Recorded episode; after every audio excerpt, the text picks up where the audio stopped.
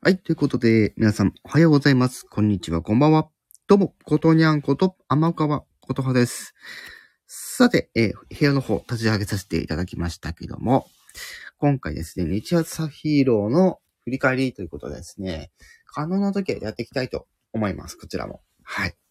こちらは現在進行形という感じで、現在放送中の、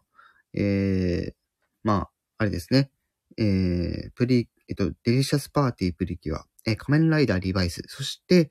えー、今日から始まったね、えー、なんだっけ、アバタロー戦隊ドンブラザーズですね。そちらの、あのー、放送回の、えー、まあ、振り返りと、ね、こういうお話だったよっていうのをですね、ちょっと、まあ、軽くお話できたらなということで、公開ライブということで、はい。公開収録ライブみたいな感じで、やらさせていただきたいなと思っております。よろしくお願いします。ということで、はい。ということでね、あの、無音、今回ちょっとね、無音でやらさせていただきます。ごめんなさいね。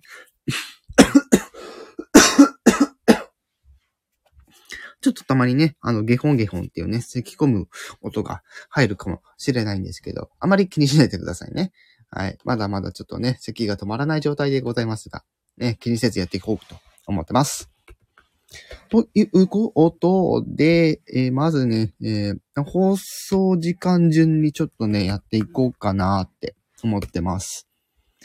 と、えっ、ー、と、どうすかな？えっ、ー、と、えー、では、デリシャスパーティーブリ、あ、これでしょ、か。えっ、ー、と、待ってね。えー、デリシャス。いや、もう待って。なんでそうなんの？えー、あ、出てきた。出てきたけど。あ、来てきた。ということで、今日第5話の放送でございましたけども、えー、待ってね。待ってね。ちょっと待ってよ。えー、公開、えー、収録ライブみたいな 感じでやるんですけど、ちょっと、あの、タイトルとかね、あの、アーカイブになってる時とちょっとまた違うかもしれないんですけど、えー、え今回の第5話の放送ね、え、仲良くなりたいのに、え、ここね、初めてのお友達ということで、まあ、こちらのね、振り返りちょっとやっていこうかなと言うんですけども、まあ、今回ね、まあ、先週のまず放送ちょっとね、振り返りたいとか思ったりするんですけど、ごめんなさいね。ちょ、いや、え、今回のお話をします。はい。まあ、ちょっとね、あのー、新しく、えー、ふわここねちゃんがね、えー、新しくプリキュアになっ、で、今回のお話になってくるんですけど、なんかね、ちょっとね、あのココネちゃんと、あの、ローズマリーの距離感がですね、ちょっとなんか、空いちゃってる感じがして、なんか、ね、えー、まあ、ココネに透けられてる気がするっていうのがあって、まあ、ショッピングにね、あの、誘おうという流れになってくると。でね、あのー、まあ、ここにはね、あの、いろんなこと、あのー、詳しい知識を持ってたりするから、だからそういったところでね、あの、まあ、コスメショップに行った時に、まあ、おしゃれな知識をね、まあ、披露したりするんですけど、私もなんか、結構そういうところあったりするんですよね。なんか自分が持ってる知識をなんか披露したくて、こう、なんて言うんだろう、その、自己満じゃないけど、なんかこう、なんか自分の知識アピールしたい人みたいな のがね、たまに出ちゃうんですよね。ねでも、まあそれ聞いたね、ゆいちゃんはね、まあこれまでね、その一切ね、興味がなかったおしゃれとかね、なんかそういったメイクとかに、まあ少しね、興味持っていただいたっていうので、ね。ただそれがね、あのこ、ここねちゃんからしたらちょっとね、押し付けがましいのかなみたいなのがあったりして、若干ちょっと落ち込んじゃうんですね。そしてね、あの、まあ、昼食ね、まあ、良いないで一緒に作っているってところでね、あの、野菜スープ作ってたんですけど、やっぱりね、あの、人って苦手なこと、得意なこと、どっちともあるんですよ。どうしても。私ももちろんあります。ね。結構私、あの、人に流されやすいタイプで、あの、なんて言うんだろう。人の意見に流されやすいっていうのがあって、結構ね、あの自分の意見言えなかったりとかしたりとか、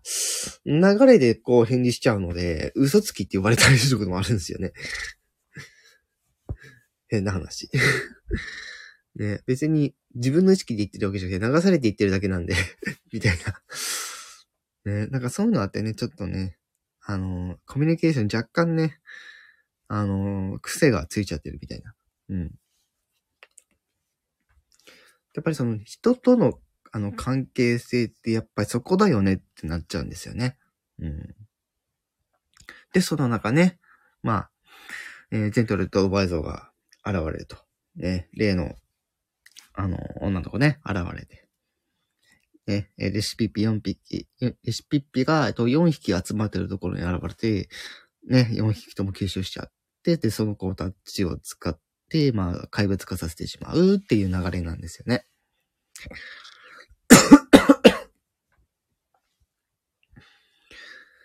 で、やっぱりね、その、初めてできてた友達って、まあ人にはよるんですけど、やっぱり付き合い、人との付き合いがない人って最初どうしたらいいかわかんないみたいなのあると思うんですよね。そこでやっぱりどうしても焦っちゃうんですよ。なんかどうしたらいいんだろうどうしたらいいんだろうって焦っちゃうんですよね。なんかそれ見ててなんかすごいなんか自分も昔そうだったなって思いながらですね、見てました。で、で、そんな中ね、まあ戦いが始まるわけなんですけど、ね。まあそういったギクシャク、あの、ギクシャクしているところですね。まあローズマリーの言葉で、まあちょっとね、前向きになって、で、無事ね、あの、プレシャスと、えー、スパイシーで、なんとか、えレシピを、ピを、えー、助け出すことができるという感じになると。でね、あの、戦い終わって、まあ、戻ってきてね、えー、まあ、ローズマリーさんのネックレスに、まあ、ちゅ、あのー、ね、なんか、ね、可愛いなって思ってて、思ってることをね、やっぱり伝えるって大事だなって、やっぱり、ね、見てて思いましたね。っていう感じでね、あのー、最初にそのローズマリーと、あのー、ゆいちゃんがね、えー、友情の証、仲間の証ってことでね、あの、綺麗なね、こう結構、あめちゃり、あの、デコったわけじゃないけど、元のやつが結構派手なコップが ね、えー、ここの、ここねちゃんにも渡されるってところでは話は終わるということなんですが、こちらのね、次回の、えー、次回のお話がですね、何だったかな。まだちょっとね、引っ張るんですよ。ね、次のプリキュアの登場まで。っていうことでね、今回まずデリシャスパーティープリキュアのお話をさせていただきました。はい。じゃあ次、えー、仮面ライダー、リバイス行きましょうということで、はい、ちょっともうお待ちください。えー、どうしようかな。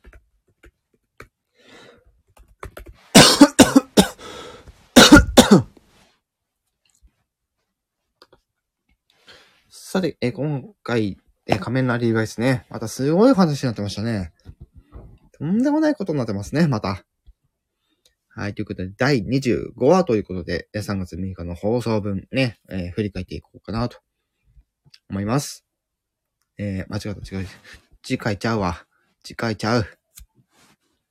えー、20、えー、もう一回ね、えー、25話ですね。25話のお話をまずしていこうかなと思います。だから結構ね、あのー、大体この、まあ、プリキュアも戦隊もそうなんですけど、大体ね、5、えっと、47から50ぐらいのお話をですね、1年かけてするんですよ。なので、まあ、ちょうど今ね、まあ、中間地点のお話になってまして、なんか25話の時点で、まだね、えー、一期と、えー、バイスがね、えー、一体化してしまっているっていう状態で、まあ、それをね、なんとかしたいってことでね、あの、仮崎さんにですね、まあ、ご相談するわけなんですけど、だその後ね、仮崎さん、あの、なんか、調べてるときに、ね、えー、あ、いが、いがらし家の過去についてね、まあ、調べようとするんですけど、そこに火事っていうね、文字が、ね、あるわけなんですよね。これは、あの、最初のね、あの、オープニングでもあった映像なんですけど、五十嵐県、あの、多分どっかのタイミングで火事があったんだなっていう、なんかそういう差し込み要素があったりするんですけど、まあ、その事実ね、あの、確かめようとね、あのー、幸せに、幸せにね、行ったんですけど、まあ、あの女はね、また狙われてるっていうところで、まあ、オルテカとアゲララに、えー、見つかってしまって、ただそこにね、あの、五十嵐の、ね、三兄弟も駆けつけてる間に変身するわけなんですよね。はい。あと、それまでの流れで、あの、エイクエンドの組織とか、あと、フェニックスの組織とかで、なんかそういう過去の話をですね、まあ、あぶり、あの、あぶり出すってわけじゃないけど、なんかこう、まあ思い出そうみたいなところで、まあ、それぞれが動き出すみたいな感じなんですよね。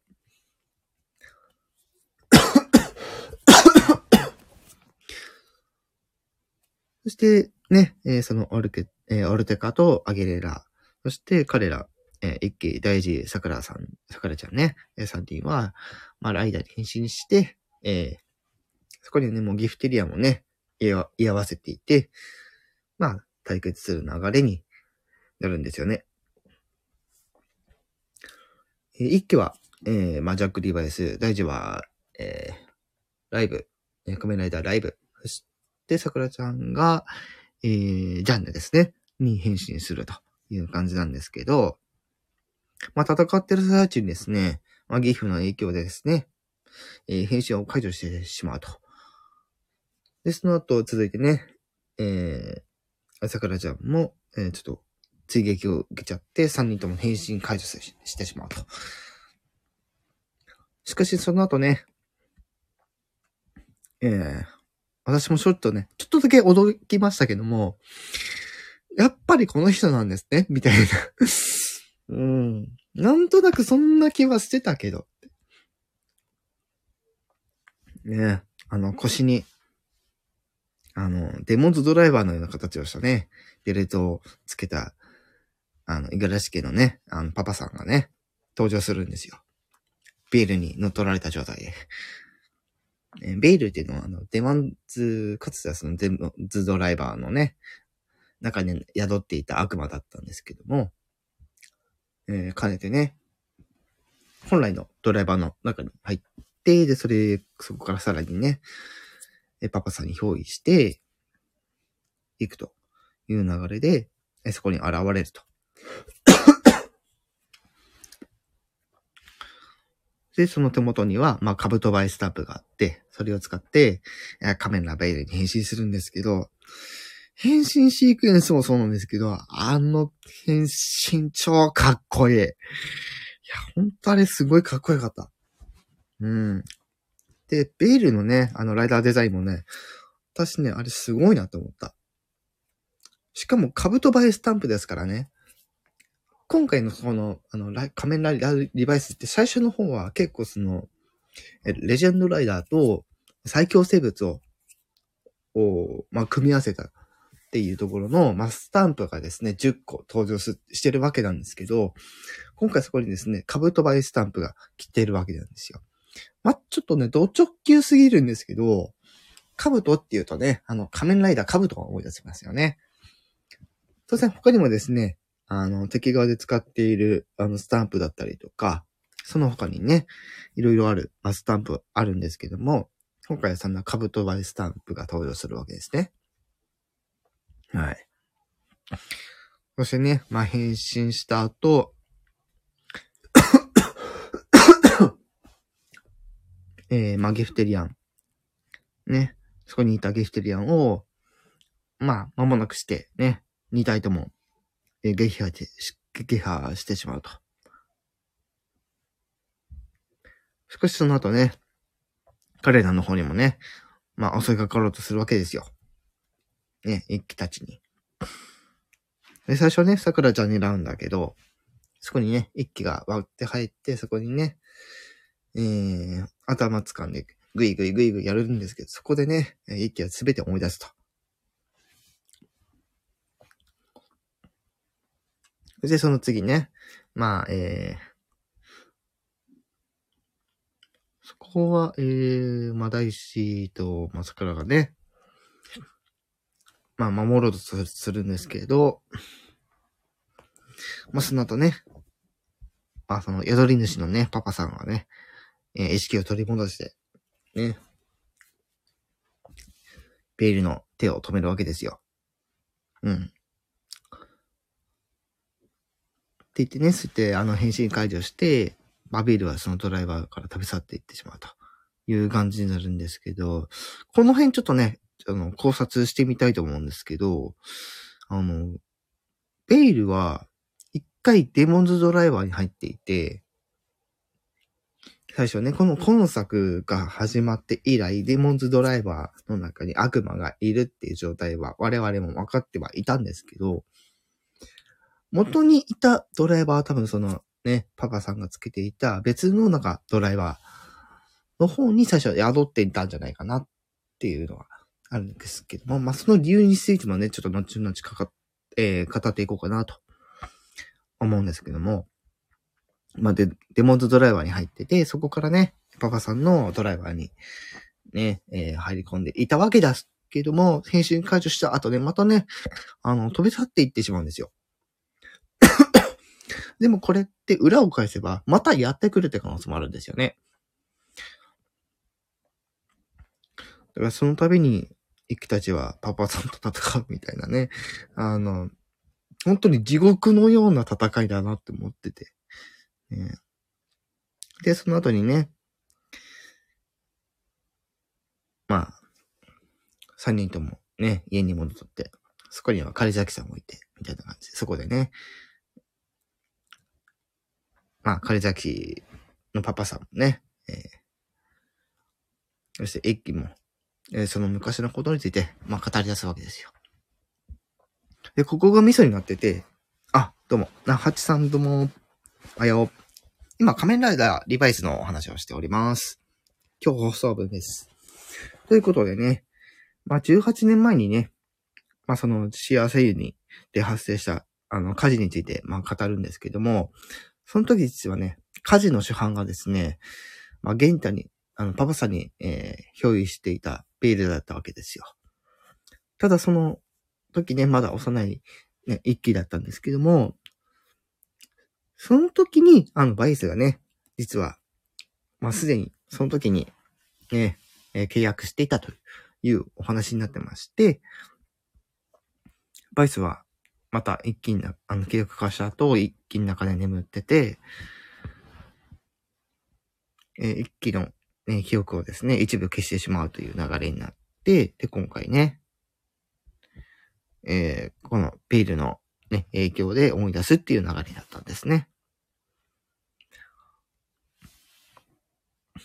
ただね、あの、その後の話についてちょっとね、触れておかないといけないのかなって思ったりはするんですけど、ここが結構ね、ニッチな内容なんですね。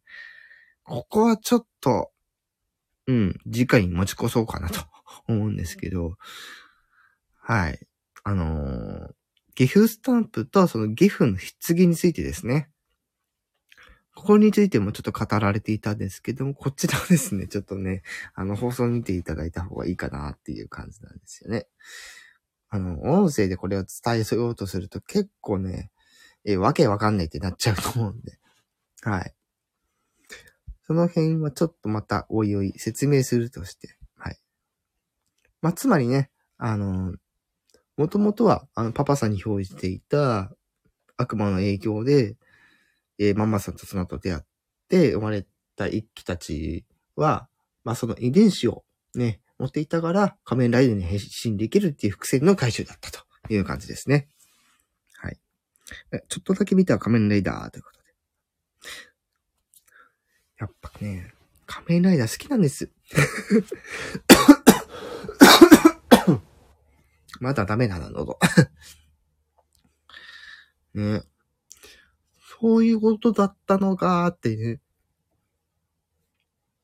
だからやっぱりヒロミさんはデモンズ使った時に、まあどっちにしても命を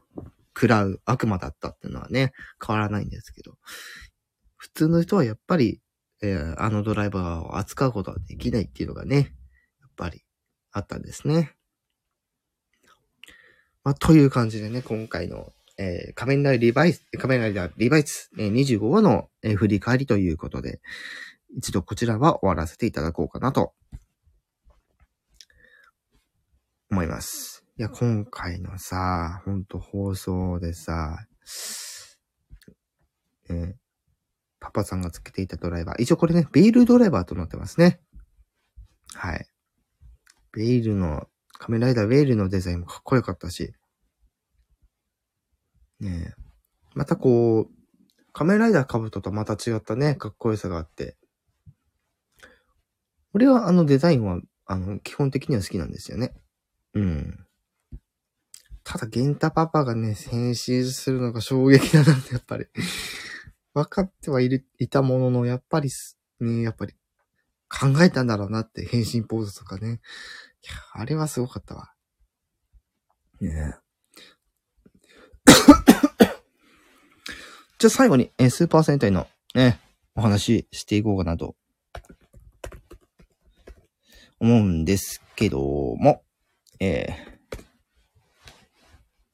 ー、はい、いよいよ、えー、本ですね。放送開始されましたけど、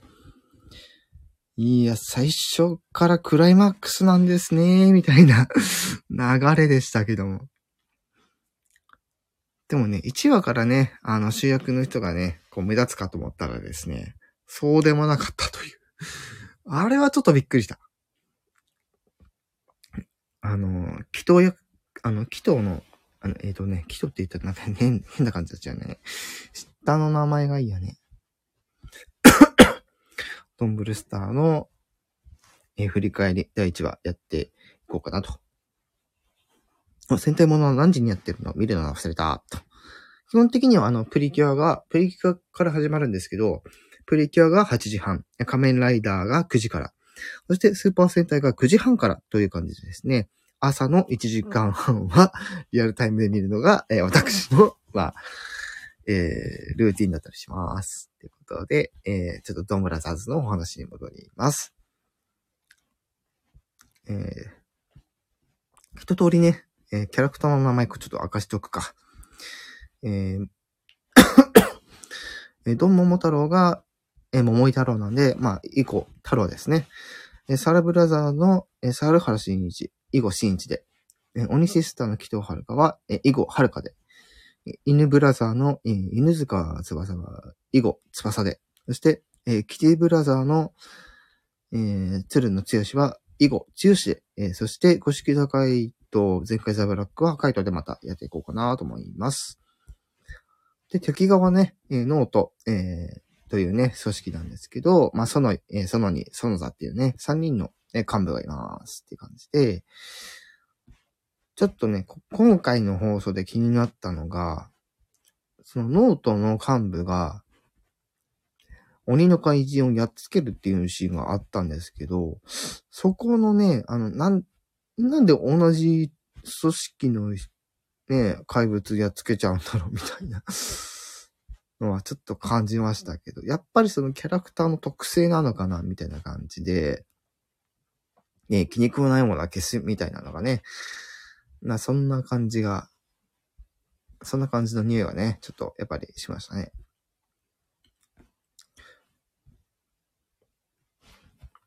ということでね、1話の振り返りやっていくんですけど、えー、最初ね、あの、はるかちゃんですね。はるかちゃんが、まあ、要は、まだ学生っていうね、設定、まあ、おそらく高校生っていう設定だと思うんですけど、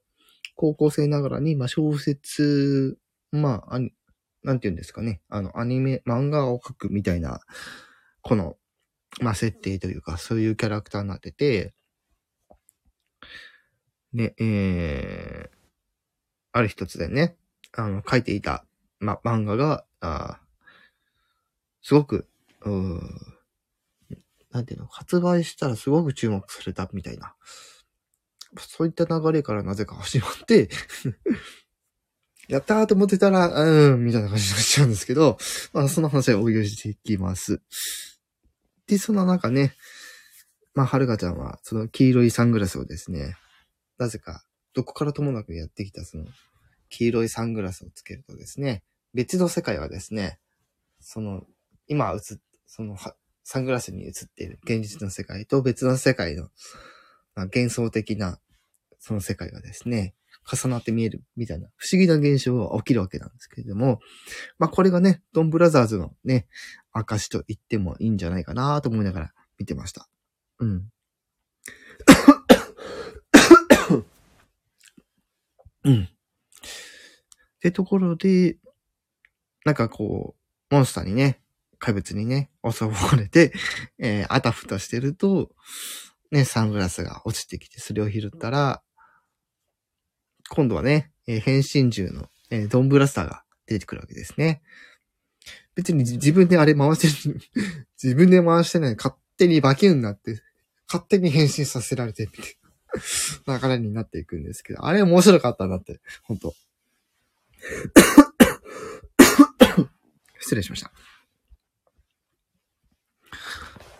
いや、あれね、ほんと面白かったわ。なんでこう自分で、普通なら、あの、自分で変身して、ね、いざ戦いだってやるんですけど、自分で変身しないで、あの、銃が自我を持ってて、銃が自我を持っていて、勝手にその、鬼シスターのギアが入ってて、それでいきなりバキュンってなって そのまま変身しちゃうんかいみたいなね。あ、これ、このパワーすげえやって思って、どんどんね、あの、モンスターとか怪人たちを対していくわけなんですけど、まあそんな中ね、そのサイドで、あの、桃井太郎の太郎がね、まあバイトのね、シーンを持ってくるわけなんですけど、まあそこでね、その太郎のキャラクターがね、わかるという感じでね、結構ぶっ飛んだ性格だったな、と 見てて思いました。うん。やっぱりその、結構その、笑え笑えっていうね、なんて言うんだろう、こう、真剣じゃっていう、この殿的なもの。でも殿ってわけじゃなくて、今回その桃太郎をベースにしているので、桃太郎という、まあ主役がですね、ものすごく、こう、奇抜な感じになってるっていうのはね、これすごく印象に残りました。いや、役の人すごいなと思って、俳優の人は。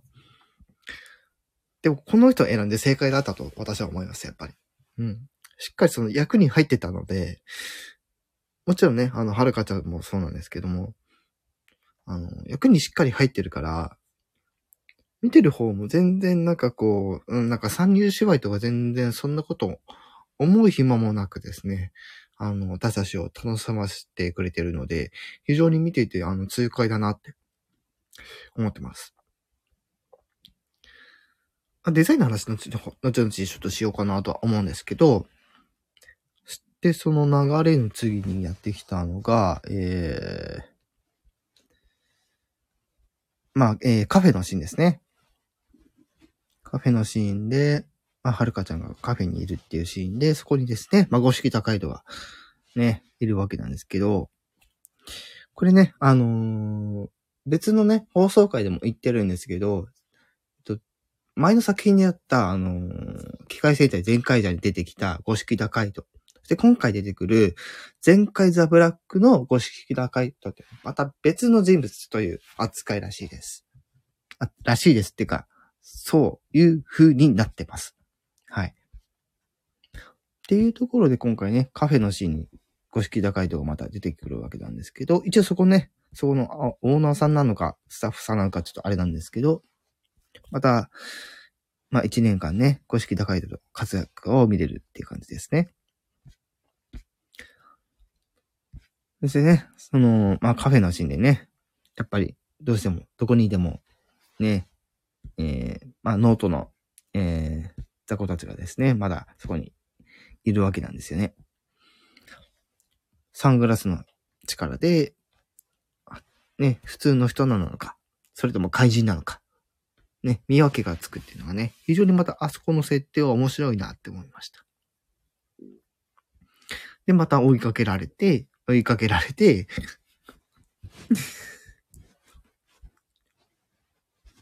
で、今度はね、えー、逃げる先で、また別のメンバーとね、鉢合わせになって、まず、まあ、戦うと。そしてそこにね、えー、例の主役、ドンモモ太郎、ドンモモ太郎がね、出てきて、えー、もう変身してる状態で出てくるわけなんですよね。うん。で、そこでね、居合わせたそのっていうね、キャラクターと戦うことにもなるという感じで、ね、そこにいた、そこに居合わせていたね、同じ学校の、まあ、とある部活のね、選手が巻き込まれてしまうと。で、桃、で、そしてその、も、言いにくいね、これ、どん桃太郎って。ね、桃太郎。桃太郎。うん、うん。飴、飴、お茶お茶。ね、で、桃太郎がね、えー、戦いに応戦して、なんとか、え、怪人をやっつけると。するとですね、えー、また、例のごとく、えー、倒したら終わりではなくて、巨大化して、えー、巨大、巨大戦に、ね、なっていくと。そうだね、えー、巨大化した後ね、またちょっと、あの、シーンが、あの、前回ザブラックの方に焦点が当てられて、もうね、変身した状態で出てくるわけですね。なんか滑舌悪くない？大丈夫？うん。で、変身した状態で出てきて、あ、巨大化したなーって飲みながら、ね、ジュランのね、ギアをセットして、えー、ダーンと召喚して、えー、ドン、桃太郎が、やっぱりね、これね、桃太郎がね、桃太郎が、えー、バイクを召喚して、そのバイクと一緒に、えー、合体して、えー、ロボになって、えー、で、怪人をなんとか倒すというところですね。で、憑依され、あのー、怪人化させられていた子はね、元にちゃんと戻って、ああ、よかったよかったと。いう感じで終われた。ただね、あの、はるかちゃんまだ、その、助けてくれた桃太郎が、ね、探している桃井太郎だと思わず。今回は、そこでお話が終わってしまうという感じです。はい、ということで、ちょっとね、考察の方行こうかなと思います。えーとね、まずね、あのー、最初のこの第、ね、1話で語られる内容としては、ちょっと今までとまた、変わった感じだなーっていうのをちょっと感じていて、なんて言うんだろう、その、本当に、大体その、どのセンターも最初、なんかこう、赤から始まるみたいなまああったんですけど、前回の、まあ前回者がね、メインが白っていうのがあって、ちょっとびっくりしましたけど、今回ちゃんとね、また赤色がベースの、まあ、1号戦士ということで、なってるんですけど、1話で鬼っていう役ね、鬼がこうモチーフになってるね、あの、鬼シスターっていうレンジャーををピックアップしたっていうのが、そこがまた新しいなって思いながら見てましたけど、やっぱり若い子に焦点を当てるっていうのは、この近年の流れとしてはちょっといいのかなって思ったりしてます。ただその生身でのアクション、やっぱり若い子はすごいなって改めて思いましたね。そしてね、あのー、玩具の話はね、あの、以前させていただきましたけども、今回の、えー、このライブではですね、今回のスーパー戦隊のデザインについてちょっとお話をしようかなと思っておりまして、えー、まあ、ドン、モモタロ、オニシスター、サルブラザー、イヌブラザー、キジブラザーって感じで、えー、最初ね、5人スタートという感じなんですけど、第1話では、えー、先ほども言った通り、ドン・モモ太郎と、キジ、えー、キジ、キジじゃない、オニ、オニシスターと、そして、キジブラザーがいるわけなんですけど、えー、もう記事の、ね、記事ブラザーがいることでも全然また、これまでとは違う感じになってて。まあみんな言ってるけど、記事ブラザー CG です。あれ CG です。間違いなく。そして調子になるっていう。変身した後に調子になるっていうね。うん、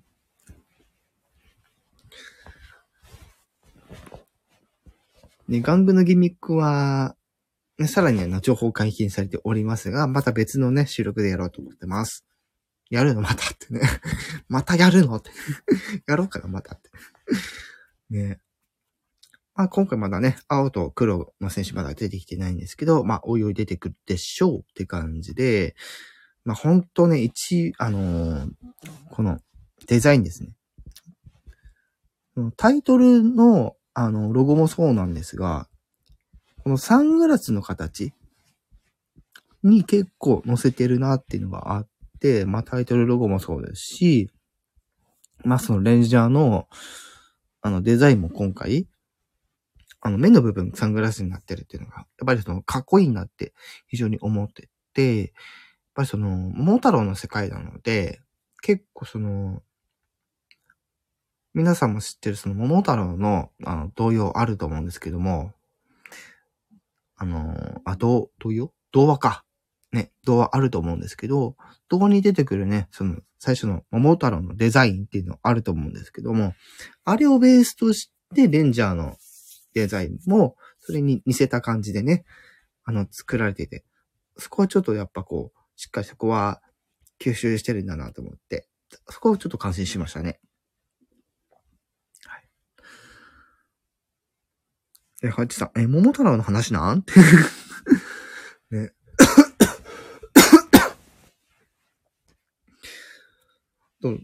極端ですけど、その桃太郎の話というわけではないんですよね。ただその桃太郎をモチーフにしたレンジャーなんですよ、今回。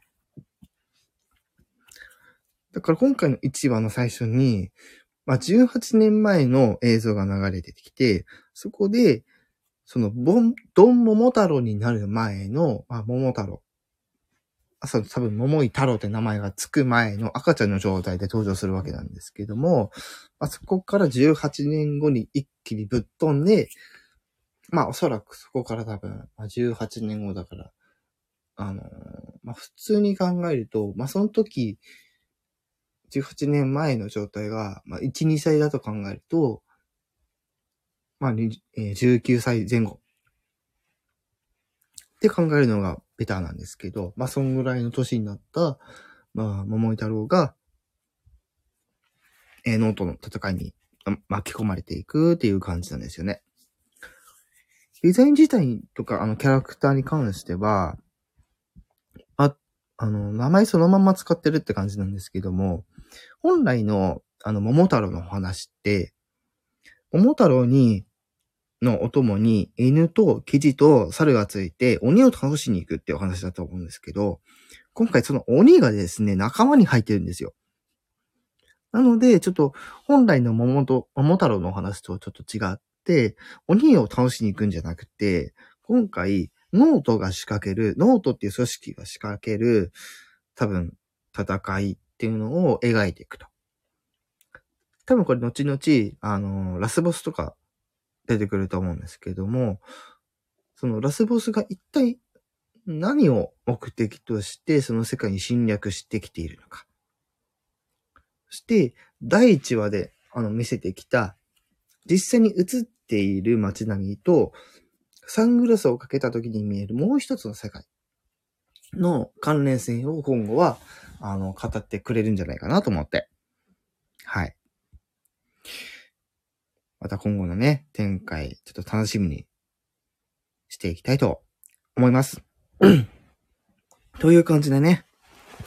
えー、ざっくり、ちょっと、えー、スーパー戦隊、えー、新しい番組、アバトロー戦隊ドンブラザーズの、えー、振り返りの方をさせていただきました。